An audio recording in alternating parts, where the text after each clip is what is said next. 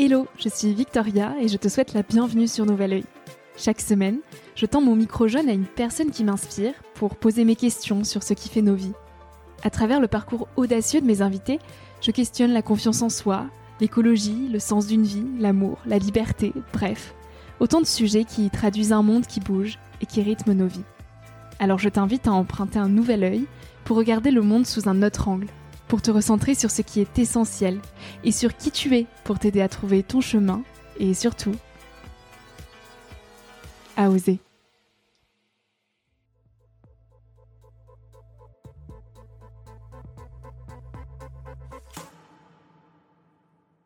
C'est parce qu'on est en manque qu'on écrit. Et donc, il y a une grande jubilation à sentir qu'on peut même le partager par l'écriture. Mais ça veut dire aussi qu'on ne réussit pas complètement pour soi.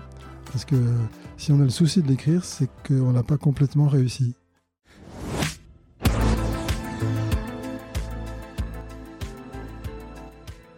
Plonger ses doigts dans des grains de café, toucher du papier glissant, sentir couler une goutte d'eau sur sa paupière, enfoncer ses bottes dans la terre encore humide. Il y a ces plaisirs minuscules qui habillent nos vies et que l'on ignore souvent. Il y a ces plaisirs minuscules qui, notés, accumulés, conscientisés, vernissent l'existence d'instants magnifiés ces instants, Philippe Delerme s'en saisit pour les écrire. Il est poète, écrivain, il s'est vu refuser ses manuscrits de nombreuses fois avant que l'on croie, enfin, en sa première gorgée de bière. Une seule question m'habitait avant de le rencontrer. Comment est-ce que l'on suspend un instant? Alors je suis arrivée chez lui une chaude après-midi de septembre, sous l'été qui s'éternise. Des détails minuscules, il y en avait partout chez lui. Et je l'ai remercié de donner de la profondeur aux choses que l'on ignore en croyant qu'elles sont acquises. Je l'ai remercié de partager avec tant de passion son goût pour l'émerveillement. Il change des vies en nous prêtant son regard. Et ce regard, il nous le partage aujourd'hui. Avec Philippe Delerme dans cet épisode, on parle d'ennui, d'instants suspendus et de succès. J'espère que cette écoute te donnera le goût des plaisirs minuscules. Bonjour Philippe Delerme. Bonjour. Vous êtes écrivain et poète français. Vous venez de publier votre dernier livre, Les Instants Suspendus, aux éditions du Seuil. Alors pour commencer, j'ai envie de vous poser une question. Quels instants suspendus de votre enfance vous retenez jusqu'à aujourd'hui? Ouf, euh, alors là, j'aurais envie de dire, j'aurais envie de dire un, peu tout parce que, en fait, euh, quelque part, l'enfance pour moi, c'est vraiment absolument euh, l'essentiel c'est une chose qui, qui m'habite profondément et j'espère, j'espère, alors ça paraît curieux parce que j'ai quand même, j'ai 72 ans désormais, mais j'espère être resté un peu un enfant. Bon, un de mes derniers livres, c'était La vie en relief, où j'évoquais cette idée que on pouvait vieillir non pas en devenant seulement vieux, bien sûr, on devient vieux aussi, mais on peut être à la fois enfant, adolescent, homme d'âge mûr et vieux. Et mmh. donc, euh, c'est vraiment une chose, je pense, qui m'est un peu euh, c'est un état d'esprit qui est un peu naturel. On va garder l'esprit d'enfance. petite anecdote, je me permets de, de un petit peu là-dessus. Bien sûr, je ne suis pas tout à fait un enfant désormais, mais par exemple, j'ai eu, j'ai eu l'occasion, de, puisque je suis passionné d'athlétisme, d'aller commenter les, Jeux olympiques pour l'athlétisme à Pékin en 2008 et Patrick Montel qui, qui était le responsable de l'athlétisme donc a été, interrogé à mon sujet après dans une émission euh, au café à la télévision en disant mais euh, qui c'est Philippe Delerme? Il a répondu c'est un enfant. C'était quand même assez curieux. Et moi j'ai considéré comme un, comme un grand compliment qu'il dise c'est un enfant. Vous êtes toujours un enfant aujourd'hui? Oui, je pense, enfin j'espère, par pas mal de, de côtés. Et alors, euh, ça a été un peu confirmé par un chroniqueur à France Inter un jour dans une émission qui a fait euh, une petite présentation de moi. Et si on veut être sympa avec moi, c'est la chose, à mon avis, la, plus vraie et sympa qu'on puisse dire. il a dit, euh, on a tous été baignés dans la rivière de l'enfance, mais Philippe Delerme, lui, il est resté mouillé. Comment on fait pour y rester? Comment on fait pour ne pas laisser le lessivage du temps nous éloigner de cet état d'enfant? Je ne sais pas exactement. C'est vrai que j'ai eu un rapport avec la, avec le regard sur la vie comme ça, assez tôt, quand j'ai senti que j'avais un peu un regard à moi sur la vie. Je me suis jamais senti vraiment comme un intellectuel en fait. Et souvent, ça me, ça m'a frappé. Je voyais autour de moi, dans le milieu des profs dont je faisais partie, des gens que je trouvais plus brillants que moi, souvent plus cultivés.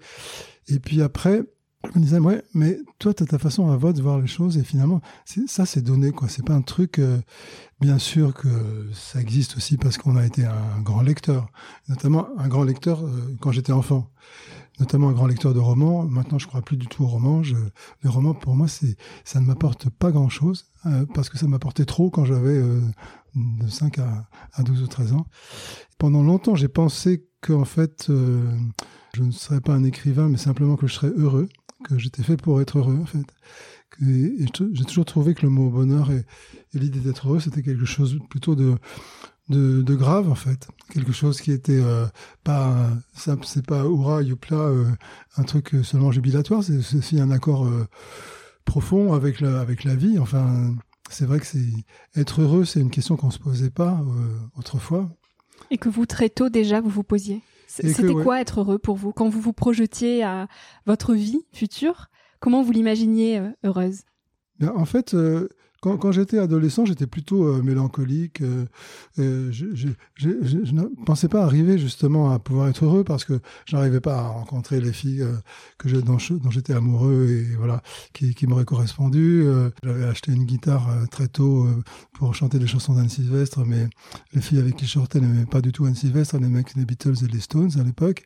Et puis j'ai attendu de, rencontrer Martine, donc qui m'accompagne depuis 50 ans en faculté. Et donc c'est vrai que ma vie, je la voyais, la voyais pas euh, de façon euh, nette comme ça, mais euh, simplement, il y avait quelque chose qui me, qui me poussait à écrire.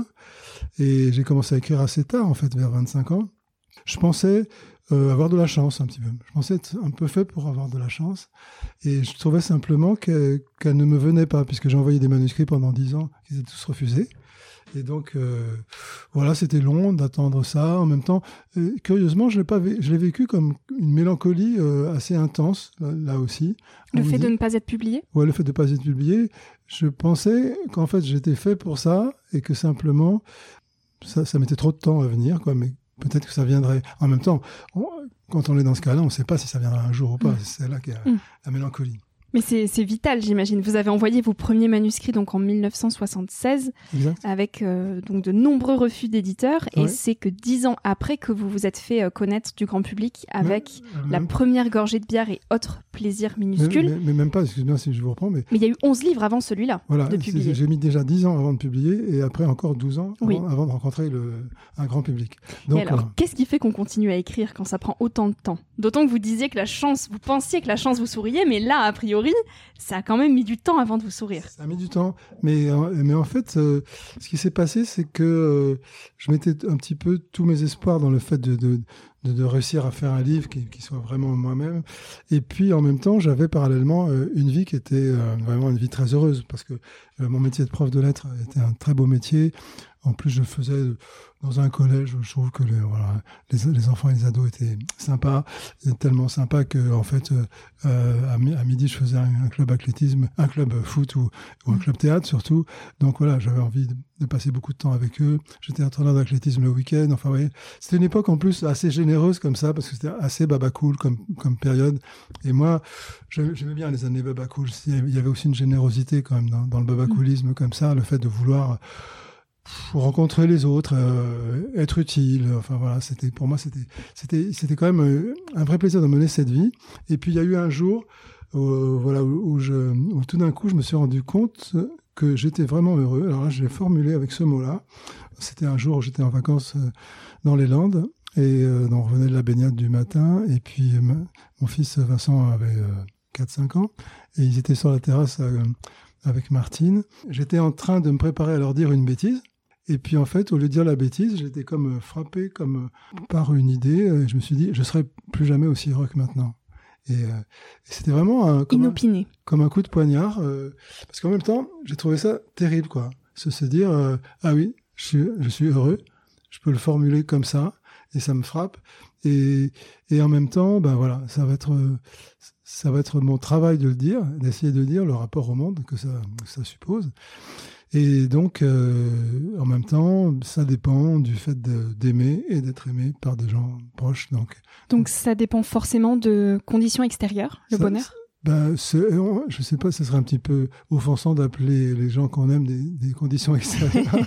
Mais si, si, on, si on les appelle des conditions extérieures, oui, c'est tout à fait nécessaire. Non, parce que là, il n'y avait pas que votre entourage, il y avait aussi le fait d'être dans les Landes, l'ambiance, j'imagine qu'il y avait tout autour et ces fameux euh, instants suspendus. la seule chose qui comptait vraiment, c'était Martine et Vincent. Hmm. Et ça a toujours été le cas. Ce qui suppose, au contraire, une forme d'anxiété permanente, parce que à partir du moment où Bon, euh, maintenant, elle se transmet aussi aux petits-enfants, etc.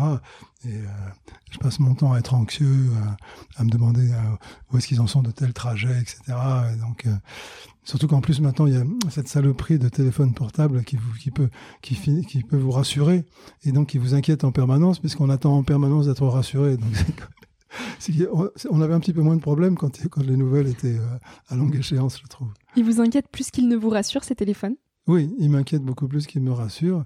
Et après, euh, il, me, rassure beaucoup, mais c'est vrai que le fait d'attendre en permanence comme ça euh, une, espèce de, façon d'être rassuré, c'est en soi quelque chose d'un petit peu anxiogène. Mm. Et c'est vrai que bah, le, téléphone, il change l'essence des choses, hein, pour le coup, je trouve. Quand vous veniez attendre sur le quai d'une gare des gens de votre famille ou des amis, l'attente, le fait de ne pas savoir s'ils étaient dans le train, euh, c'était très très différent du fait d'avoir un petit texto pour vous dire ah ben, le train a 15 minutes de retard, etc. Ça c'est presque une façon de sentir qu'on je pense que les, gens qui, qui, sont jeunes aujourd'hui ont, ont, du mal à presque à imaginer mm. à quel point on attendait sans savoir exactement. Donc, euh, bah, tous mes rendez-vous d'amoureux euh, dans les années 70, c'était toujours rendez-vous à la salle des pas perdus à Saint-Lazare, mais il n'y avait jamais je vais être en retard parce que j'ai 5 minutes de ceci, de cela. C'est est-ce qu'il va y avoir le miracle de voir l'autre ou pas? C'est donner un prix différent à, la texture du jour, en fait. Ça donnait une autre profondeur aux choses qu'on vivait? Je, trouve que c'était, en tout cas, ça, ça émiettait euh, moins comme ça les, les, sensations, ça, ça, donnait un sens plus grand à, à l'attente. Et, euh, et c'est vrai que, bon, euh, je, ça, je, je, ne le regrette pas parce que c'était en même temps formidable de, de, pouvoir se rassurer, de pouvoir avoir des nouvelles. Je trouve ça euh, extraordinaire, par exemple. Je vois que moi, qui ne suis pas du tout sur les réseaux sociaux, il se trouve que Martine, elle, est sur Instagram et sur Facebook et ça lui permet de renouer des amitiés avec des gens qui sont à l'autre bout du monde. Et donc, ça, c'est quand même fabuleux.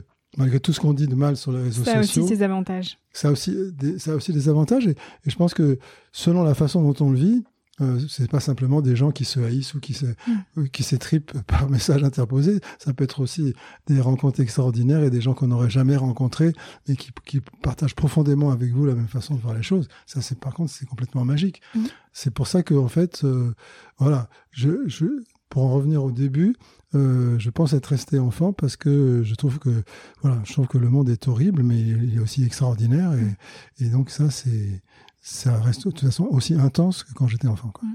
Et alors, enfant, vous vous rêviez euh, champion de course à pied ou journaliste sportif. Et aujourd'hui, vous en êtes finalement à 60 livres publiés. Euh, d'où vous est venue finalement l'envie d'écrire? Ouais, l'envie d'écrire, c'était, euh, c'était alors un truc qui était particulier parce que j'étais pas spécialement doué au départ. Au tout départ, moi, j'ai, mes cahiers d'écolier parce que ma mère était institutrice et c'est elle qui m'a appris à lire. Elle a gardé pieusement toutes mes, toutes mes, tous mes cahiers et mes premières rédactions. Bon, j'étais bon en français, quoi, mais j'écrivais pas de façon euh, très originale. Et puis de toute façon, c'est comme en peinture, c'est on commence par copier un peu euh, les gens que l'on aime. Mm. Et euh, c'est seulement après, en, connaissant euh, ben, l'art que l'on pratique, que, que l'on se met à, aller petit à petit vers une voie un peu personnelle. Moi, je sais qu'il y a une chose qui m'a dégoûté de l'écriture complètement, c'est la découverte de Marcel Proust quand j'avais une vingtaine d'années, parce que j'étais, j'ai commencé des études de lettres et, et en fait, ben, je me suis dit mais c'est, incroyable ce qu'il, ce qu'il a fait là, c'est, c'est dérisoire d'imaginer écrire après ça, quoi. Et puis, alors, en même temps, c'est curieux parce que euh, les, premières, les premières phrases de la recherche du temps perdu, ça parle de quelqu'un qui, s'endort ou qui n'y arrive pas. Et puis, la quatrième phrase, c'est euh, Mais une demi-heure après, le désir de trouver le sommeil m'éveillait. Et ça, quand j'ai lu ça, je me suis dit, c'est incroyablement vrai. Oui. Et, je pense que tout le monde a éprouvé ça un jour ou l'autre. Mm. Le, trop grand désir de s'endormir euh, fait qu'on on s'éveille. Ah mince, il reste pas assez d'heures là. Il faut vraiment, vraiment que j'y arrive. Ben, plus on se dit ça, moins on y arrive. Moins on y arrive. et, je me suis dit, ça c'est vraiment. Mais Proust, ça, doit être ça pour moi. C'est-à-dire, c'est à la fois quelqu'un qui m'interdit d'écrire parce que c'est trop, trop grand, trop bien. Est tellement loin d'ailleurs de tout son univers mondain aristocratique. C'est pas ça qui compte. Ce qui compte, c'est c'est la façon de dire le, monde. Et elle est, elle est quand même extraordinaire et toujours incroyablement parlante pour nous. Et en même temps, ça m'interdit tout, mais tout de suite, le fait de se dire ah oui, je l'ai pensé moi-même, ça prouve que c'est aussi une autorisation en même temps qu'une interdiction. Et donc, et c'est là que j'ai commencé à écrire vraiment. Vers 24 ans, après 25 ans, j'ai commencé à écrire. Très tôt le matin. Très tôt le matin. Entre 5h et 7h, c'est ça bah, Vous savez tout. Hein. ah oui, j'ai bien fait mes recherches. vous avez bien bossé là. Parce qu'en fait, oui, parce que j'étais prof et, et, que bon, quand on est prof de lettres, euh, c'est beaucoup de travail en fait. Les mmh. premières années, euh, il y avait beaucoup de corrections, tout ça. Et donc, en fait, j'écrivais avant de partir au collège le matin. Et ça, c'était génial parce que franchement, moi, j'ai toujours été matinal. J'adore le matin. Quand il fait un chaud comme ces jours-ci, c'est très très bien d'être tôt le matin dehors. Et, en fait, euh, j'avais l'impression d'avoir fini ma journée quand elle commençait, quoi. Hmm. Et ça, c'est ça aussi, c'est un luxe quand même d'avoir hmm. ce sentiment-là. Hmm. Et donc à ce moment-là, vous écriviez pour vous, pour déposer des choses personnelles, ou déjà vous aviez l'ambition peut-être d'être publié un jour? J'avais l'ambition d'être publié puisque je les envoyais les manuscrits. C'est simplement, euh, j'ai envoyé. Je me rends compte que c'était vraiment très lent parce que je, faisais deux ou trois photocopies de, du texte que, que j'avais fait, qui était souvent un roman qui était plein plutôt d'atmosphère, enfin de, qui aurait pu être une succession de textes courts un petit peu quoi. Dans ma tête, il fallait passer par le roman parce que c'est par le roman qu'on peut accéder un peu à la littérature, la, la poésie. Euh, ça n'existe quasiment pas de, publier en, poésie. La plupart des gens qui font de la poésie, ils publient à compte d'auteur. Ou, Mais euh, des, des, poètes qui publient vraiment dans des maisons d'édition reconnues, c'est infinitésimal, quoi. Et c'est très peu lu aussi. Pour rencontrer les autres, oui, j'avais envie de rencontrer les autres, mais parce que euh, parce que l'écriture, c'est aussi, euh, c'est ça qui est magique aussi, c'est rencontrer des gens qu'on n'aurait pas rencontrés autrement. Mm. Et ça, je me rends compte de ça parce que il y a une, par contre une chose dont je ne me défais pas en vieillissant, c'est que je suis parfois surpris euh, que des gens très proches de moi euh, s'intéressent très peu à ce que j'écris, alors que bon, il y a des gens très loin qui s'y intéressent beaucoup. et donc c'est c'est un petit peu vertigineux quoi. On se dit bah telle personne qui me connaît très bien, qui m'aime bien, mais c'est pas de cette façon-là qu'il souhaite me connaître quoi. C'est sur un autre plan en fait. Et finalement, si je peux acquérir une sagesse en vieillissant, ça serait celle-là. De me dire, c'est normal, quoi. C'est normal que ce ne soient pas les gens tout à fait proches de vous qui soient le plus concernés par ce qu'on fait. Et alors, qu'est-ce que la vie vous a appris jusqu'à aujourd'hui? Oh, Qu'est-ce que la vie m'a appris? Bah, La vie m'a appris euh, des choses très, très contradictoires. J'ai appris, par exemple, à, à vivre euh, avec l'idée que ma mère était morte, par exemple ce qui était pour moi un truc incroyable parce que j'avais une proximité euh, extraordinaire avec ma mère. Et que quand elle est morte, euh, pendant 3-4 ans, je me suis curieusement pas senti euh, assez triste par rapport à l'amour que j'avais pour elle. Jusqu'au jour où je me suis rendu compte que si j'étais pas assez triste, en fait, c'est parce qu'elle n'était pas morte. Et que donc, je l'ai revécu à travers justement des sensations de, de, choses que je faisais avec elle les derniers temps et tout ça je me dis, mais si tu as envie vraiment de vivre ça, elle est pas morte, quoi. Et, j'ai écrit un livre, La vie en relief, qui, évoque un peu tout ça, le fait que qu'on peut euh, qu'on peut être euh, une espèce de faux nostalgique quand on évoque le passé, parce que mm. en fait, le passé pour moi, c'est ça peut être dans le présent, quoi. C'est euh, c'est pas c'est pas c'est pas être nostalgique d'avoir des souvenirs, si simplement ça ce sont des strates qui se superposent. Et comment on arrive à faire vivre le passé dans le présent? Euh, Proust est quand même un, bon prof pour ça, parce que il vous apprend d'abord qu'on peut pas le décider. C'est-à-dire que la, petite Madeleine, euh, elle intervient parce que bon, euh, elle surgit comme ça, sans qu'on sans qu'on l'ait voulu. Mais il faut aussi, évidemment, hein, pour pour qu'elle vienne, une certaine façon, ben, d'être pas trop actif, d'être, euh, de rester contemplatif. Et moi, j'étais vraiment glandeur comme ça très tôt et très longtemps et même très paresseux pendant longtemps. Et ça, c'est quand même des bonnes dispositions pour euh, dire des choses en soi comme ça, les garder. Être mélancolique parfois, mais moi, je, je, je, refuse le mot nostalgie. J'ai pas de regret du passé. mon passé, j'ai l'impression qu'il est avec moi. Quoi. Et c'est dans cette paresse, dans ces moments peut-être d'ennui, que vous trouvez l'inspiration pour écrire? Oui, ben, l'ennui, de toute façon, moi, je pense que c'est quelque chose de capital. Hein. J'ai vécu une, une, enfance, notamment, où les enfants s'ennuyaient souvent on était obligé de rester à table longtemps. Euh, parfois, il y avait des invités. on vous permettait pas de vous lever de table pour partir. Hmm. Euh, ça, c'est un, un truc euh, typique. Je me souviens euh, avec un grand plaisir de ces périodes d'ennui, parce que dans l'ennui, on, on est vraiment, on a son monde à soi. On est vraiment euh, comme une citadelle inexpugnable. On peut pas, on, peut- on, on- on- je me souviens qu'il y avait une, une vieille dame qui venait chez nous souvent euh, prendre le café et elle, elle parlait avec mes parents. Puis au bout d'un moment, elle disait "Mais nous sommes en train d'ennuyer Philippe." Et moi, je disais "Non, non, non, non, vous m'ennuyez pas du tout." Et pour cause, parce que j'étais pas là. J'étais complètement ailleurs. Hmm. Et J'avais surtout pas envie qu'on s'intéresse à moi. J'avais envie qu'on me laisse euh, pouvoir euh, rêvasser indéfiniment à des choses. Bah, Jules Renard, qui est un de mes écrivains préférés, il dit de toute façon, euh, l'ennui pour moi, ça n'existe pas parce que euh, si on s'ennuie, c'est qu'on se méprise soi-même. Donc il faudrait trouver un autre mot que ennui. C'est c'est une façon euh, comme ça de De contempler. d'être là, euh, ouais, contemplatif et distant, un peu en retrait. Avoir un peu d'âge est bien aussi parce qu'on fait plus partie des, on fait plus partie du jeu d'une certaine façon. Et donc, ça, je trouve ça extraordinaire dans le fait d'être grand-père, par exemple, parce que Mm. c'est, c'est un, le fait d'être grand-père, c'est, c'est un, c'est un moment où euh, tout d'un coup, quand vos petits enfants vous aperçoivent et, qui courent vers vous, euh, tout d'un coup, vous faites envie à nouveau.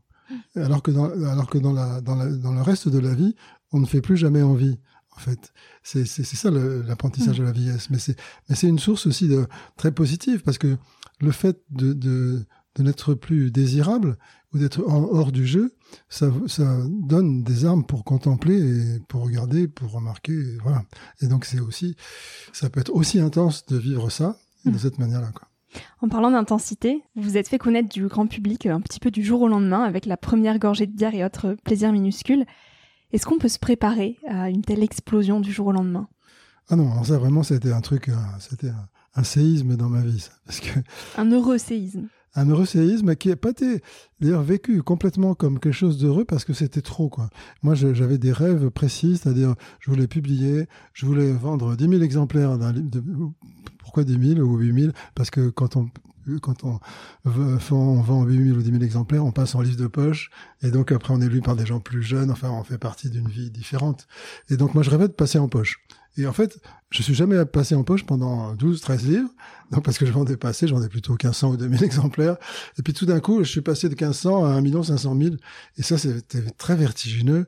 Et c'était très, très bizarre. C'était infiniment trop, quoi. Infiniment plus que, j'aurais, que j'aurais pu imaginer.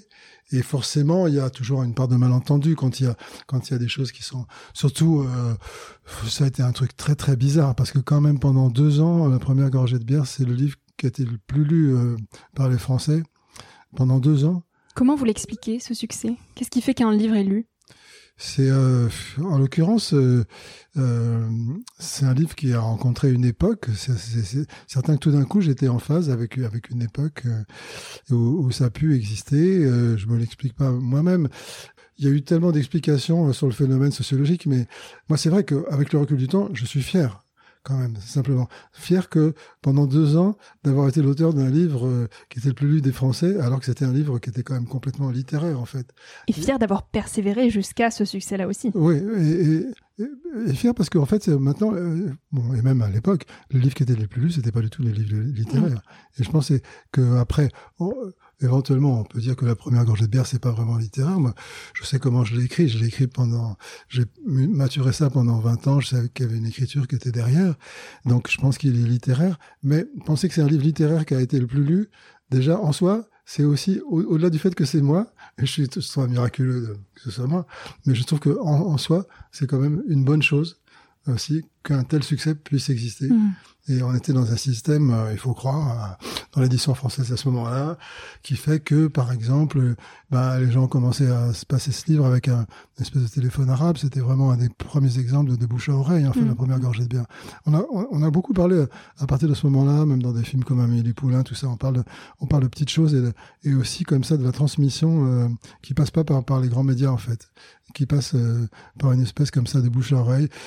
La première gorgée de bière, il y a eu un truc, par exemple, il a été tiré à 2000 exemplaires, mais euh, la première édition est partie avant même qu'il y ait un seul article euh, sur le livre. C'est-à-dire que quand même, il y a eu quelque chose Qui vous a échappé qui m'a échappé, qui, qui était une chose des, des libraires, des gens qui le voyaient, enfin un truc, un truc un peu secret comme ça qu'on peut pas euh, commander et qui est pas qui est pas rationnel presque. Qui est pas rationnel. Oui. Et alors en quoi la première gorgée de bière, c'est toujours la meilleure? Ah bah alors là pour le coup on rejoint la mélancolie parce que finalement c'est souvent les gens me disent ah oui euh, quand ils boivent boire un verre de bière euh, la première gorgée ou la souvent les gens disent la petite gorgée de bière aussi d'ailleurs. Et pour moi justement c'est pas la petite c'est la première c'est-à-dire que c'est en fait c'est un texte très très triste la première gorgée de bière mm. dans le recueil non je dis, je dis, ça en exagérant un petit peu mais c'est un texte sur le fait qu'il n'y a que la première gorgée qui est géniale. Et que dès qu'on est la deuxième c'est beaucoup moins bien. On peut pas faire plus négatif sur le passage du temps que ce texte-là, qui a été au contraire compris comme un ode au bonheur. Euh, mm. Donc, et, alors que finalement, si on regarde vraiment précisément le texte, c'est tout le contraire, puisque c'est ça dit explicitement vraiment le reste, ce n'est que déception. Mm, mm. Et ça vaut pour toutes les premières fois de la vie. Je crois. Et d'où elle vous vient cette passion pour les plaisirs minuscules? Alors là, c'est là, c'est un, truc aussi euh, qui, qui, une, qui, qui ça, se superpose avec des lectures. Il y, a, eu celle de Proust, mais il y a, eu la lecture de, de Roland Barthes euh, et donc des petites mythologies de, Roland Barthes. Il y a eu la lecture de, Nathalie Sarraute, par exemple, qui, qui, était capable de faire toute une pièce euh, sur une phrase euh, très banale. Je ne sais pas si vous connaissez cette pièce qui s'appelle Pour un oui, pour un non, non, qui était une pièce assez extraordinaire parce que ce sont deux amis qui se sont fâchés dix ans avant et qui se retrouvent et l'un d'eux se demande pourquoi ils se sont fâchés, pourquoi est-ce qu'ils se sont, ils se sont plus vus, etc. Et il y a un des deux qui se souvient très bien de la raison et qui dit c'est parce qu'un jour euh, je t'ai raconté une petite aventure qui m'est arrivée et tu m'écoutais pas vraiment et tu m'as dit euh, c'est bien ça et alors, euh, avec le, petit écart entre le c'est bien et le ça. Hmm. Et euh, ça voulait dire, évidemment, euh, qu'il n'écoutait pas vraiment ce que j'étais en train de dire, que de toute façon, bon, et il y avait une condescendance, quoi. Donc, hmm. dire, c'est bien ça. Et hmm. c'est vrai qu'on a, je pense qu'on a tous été des prononceurs de cette phrase-là, où on se l'est entendu dire, où on l'a prononcé soi-même on peut effectivement alors tirer des fils d'une expression euh, complètement. Moi, j'ai adoré ça, faire, faire ça à propos d'expressions ou de phrases. Euh, dans, un recueil que je suis en train d'écrire, il y a des, choses un peu bizarres. Par exemple, il y a des gens qui vous disent euh, ah oui mais non mais ah oui mais non ah oui non mais moi ah oui non mais moi. Et vous leur racontez un truc n'importe quoi et ils disent ah oui non mais moi. Vous entendez pas cette phrase là Si, si. Qu'est-ce qu'elle traduit pour vous? Ben, Elle est fabuleuse parce que ah oui non pourquoi Ah oui, non. Ça, ça veut dire oui, oui et non, ok. et puis, mais, mais, surtout, mais, mais, moi. Et ce qui compte, c'est ces moi surtout, parce que ça veut dire, euh, bon, je t'écoute, mais en fait, moi, je vais rebondir en disant, d'abord, mm. en général, c'est moi, je vais être beaucoup plus tranchant, beaucoup plus euh, courageux dans mes, dans mes mm. opinions. Là, moi, je me laisserai pas faire comme toi. Mm. Bon, évidemment. Mais, euh, mais quand même, euh, ne serait-ce que ces, ces, mots qui se suivent comme ça. Et au-delà de ces euh, petites phrases euh, qui se répètent et qui veulent en dire long parfois sur des phénomènes sociologiques, est-ce que on peut apprendre à s'émerveiller de ces petites choses du quotidien. Vous parliez tout à l'heure du fabuleux destin d'Amélie Poulain. Est-ce que ça s'apprend de s'émerveiller, de mettre ses mains dans euh, un mar de café, dans le fait de vernir ses chaussures, voilà, toutes ces petites choses qui parfois nous semblent anodines et qui au final peuvent être euh, très profondes quand on apprend à les faire avec Je ne sais pas si ça s'apprend. Moi, je, me souviens d'avoir toujours vécu de cette manière-là. Je me souviens que, en fait, euh, je traînais souvent au petit déjeuner parce que j'avais un bouquin, mais même, souvent même j'arrêtais de lire et je, j'allais toujours pas faire ma toilette et il fallait me, secouer parce qu'en fait j'étais plongé dans le pot de confiture où, où j'imaginais plein de choses sur les, versants rouges de, de, la gelée de cassis et, et, donc oui ça je l'imaginais comme un monde où mm. dans le dernier recueil des instants suspendus j'ai été très très euh, heureux par exemple d'essayer d'évoquer euh, ce moment où on est convalescent. Ça, c'est souvent aussi une chose plutôt d'adolescent ou d'enfant. Quand on est adulte, généralement, la convalescence, c'est pas très long, quoi. Mais, mais souvent, enfant, on a des convalescences. Hmm. Dans la convalescence, on vous laisse pas sortir, on, on aère la pièce d'à côté, et donc, on entend la rumeur de la rue euh, ou, de, ou du dehors, comme ça, dans la pièce à côté. Il y a une espèce de respiration qui vient, mais qu'on peut pas partager parce qu'on est soi-même enfermé dans une chambre, et on n'est jamais aussi autant dehors que quand on est enfermé avec cette fenêtre ouverte dans la pièce à côté. Mais ça, c'est sûr que c'est des choses. Euh, voilà, ça me, c'est. Euh, il suffit que je me recueille un petit peu en moi-même comme ça euh, pour pour que ces choses-là soient présentes. Mais elles sont présentes chez presque tout le monde, en fait, je mmh. crois. Et moi, ma récompense, c'est quand les gens disent ah oui, ça vraiment, ça vraiment, ça c'est exactement ça ou ça, je le sens bien. Vous avez vous avez mis les mots sur euh, ce que je peux ressentir. Ouais, ouais, ouais. ouais. Et d'ailleurs, il y a une, anecdote qui qui est rigolote, c'est que moi, je, ne passais pas euh, chez Bernard Pivot à la télévision quand je publiais mes livres parce qu'ils n'étaient pas assez euh, vendeurs. Et puis tout d'un coup, la première gorgée de bière, donc euh, j'étais invité euh, par Bernard Pivot et il y avait un, des invités. C'était sympa d'ailleurs, on vous présentait aux invités de, la soirée en question. Et il y en a un qui s'est présenté à moi, non pas en me disant bonjour ni quoi que ce soit. Il m'a dit Al Salo.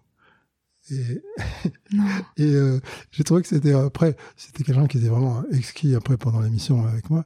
Et en fait, euh, j'ai bien compris ce qu'il voulait dire quoi. Al Salo, il voulait dire ah euh, celui qui a écrit le bouquin qu'on aurait tous voulu faire quoi, quand même quelque mm. part. Il a mis les, les, les mots sur des choses qu'on veut peut-être pas voir aussi parfois, qu'on cache. Qu'est-ce que vous vous trouvez de plus beau dans la vie? Wow. Ce que je trouve de plus beau, c'est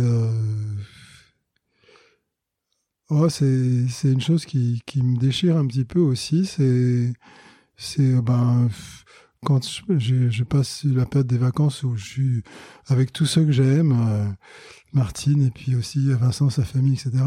Mon fils Vincent, donc, il, il aime beaucoup euh, que ses parents soient un couple. Et il prend souvent des photos de nous euh, de dos, par exemple quand on fait la promenade au bord de la plage, euh, comme ça, le dernier soir des vacances ou un truc comme ça. Et après, il nous envoie la photo. Et quand je sais que cette photo, c'est le regard de Vincent sur nous hmm. et sur la satisfaction qu'il a que ses parents soient un couple, euh, ça, c'est ce que je trouve de plus beau dans ma vie. Hmm. Et vous avez été père très jeune, à 25 ans. Oui. Après, vous dites avoir choisi la personne avec qui passer sa vie. Comment on fait un choix aussi engageant? Et surtout aussi jeune. Ah oui, ça c'est quand même un peu un mystère, hein, parce que c'est vrai que j'avais eu quelques velléités, comme je vous disais tout à l'heure, de, rencontrer euh, des, filles donc, euh, qui me ressemblaient pas forcément. Et puis euh, tout d'un coup, il y a eu un truc qui est lié à l'enfance, d'ailleurs c'est que Martine est, la, première personne que j'ai rencontrée à la fac de Nanterre en, en 1969, dans une époque encore chaud bouillante. et donc en fait, euh, donc euh, je lui ai demandé, euh, j'ai prononcé une phrase qui n'était pas spécialement une phrase d'avenir. Je lui ai demandé est-ce que c'est bien ici le TP12 Donc une phrase de tombeur incroyable. Et donc, à croire que ça marchait bien.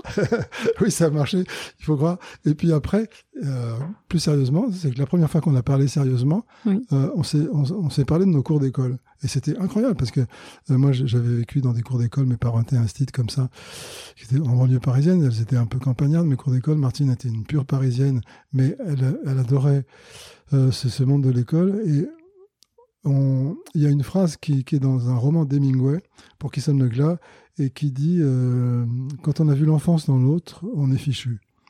Et ça, c'est une chose que je crois profondément. On a vu tout de suite l'enfance dans l'autre. De l'un et de l'autre. De l'autre, On a été pénétré comme ça euh, par l'enfance. Et lors du coup euh, ma déclaration c'est pas c'est pas quelque chose de complètement intime puisque je l'ai écrite et même plusieurs fois. Après quand j'ai fait ma déclaration à Martine j'ai utilisé justement une phrase d'une chanson d'Anne Sylvestre puisque c'était mm. elle qui avait aimé les chansons d'Anne Sylvestre que je chantais. Les gens qui doutent euh, ah non, c'est pas moi, j'adore les gens qui doutent. Mhm. Mais euh, par exemple, c'était une phrase sur une chanson un peu vacharde, euh, comme elle en faisait aussi, qui dit Un jour étant ta cour de fleurs, tu m'as comme ça offert ton cœur, dans un papier sulfurisé, avec une étiquette, pas eu moyen de refuser. et alors, ça commence Un jour étant ta cour de fleurs, tu m'as comme ça offert ton cœur. Et alors, je lui ai simplement dit Je suis à cour de fleurs. Et elle était tellement compatible en langage Anne Sylvestre que elle a compris. Euh, elle est tombée sous le charme, quoi, de suite. pas tout de suite, mais non, c'est parce que je pense qu'on était déjà, c'était deux mois après, mais on était amoureux en fait de l'un de l'autre mm. sans, sans se l'être dit, quoi. Et simplement, ma déclaration d'amour, ça a été de lui dire, euh, je suis à court de fleurs. Et, Magnifique. Et d'ajouter juste après, alors un truc dont je suis quand même assez content, c'est je, lui ai dit, alors ça c'était c'est cette notion de certitude que sur laquelle vous me lanciez, mm. et juste après, je lui ai dit parce que je sais que de toute façon on passera toute notre vie ensemble. Waouh. De suite après. Ouais. Le destin, vous y croyez? Bah, Je croyais à ça en tout cas et j'y crois encore. Hmm.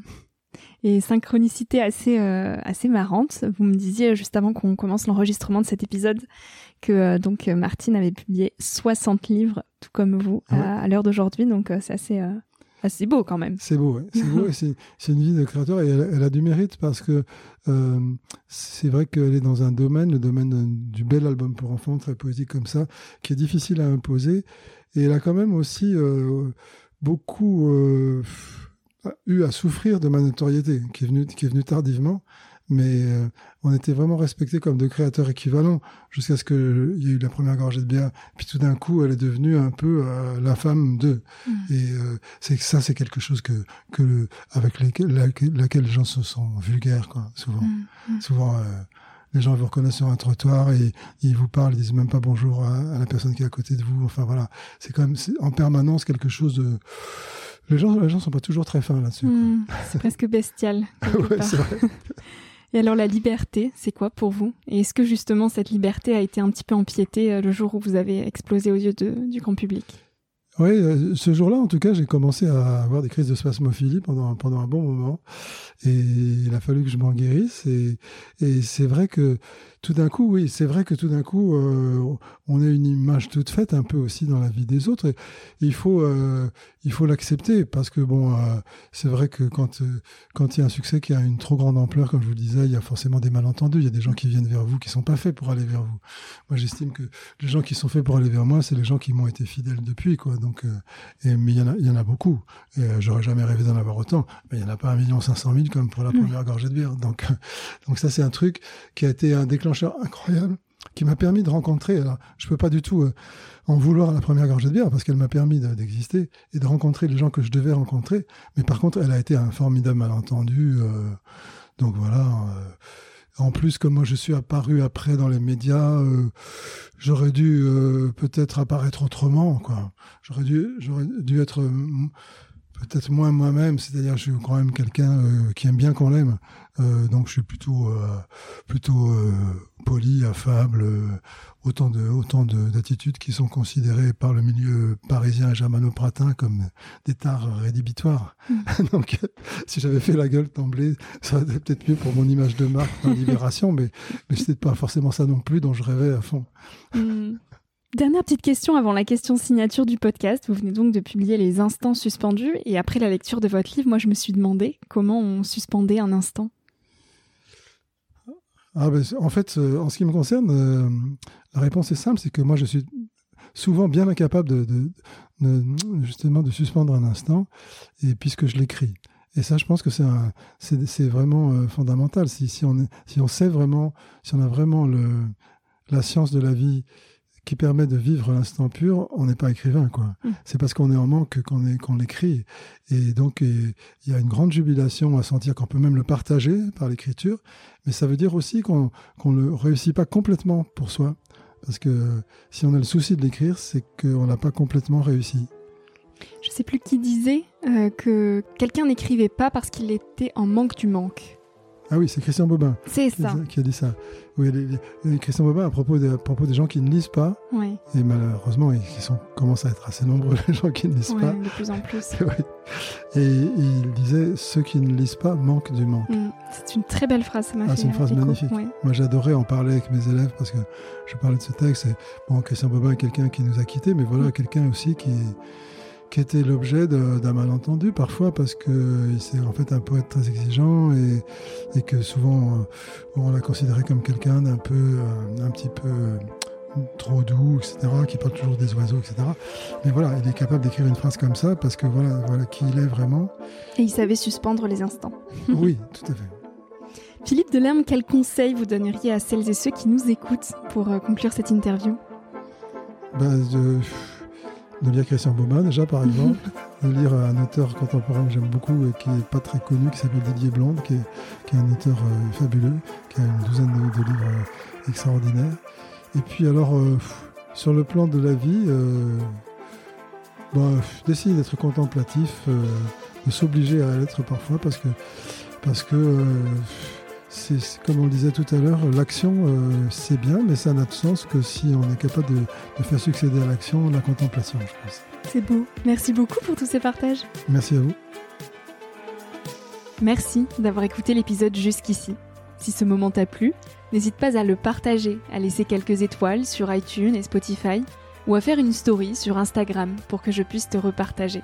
Tu peux aussi me suivre au quotidien et m'écrire sur la page Instagram Nouvel Oeil.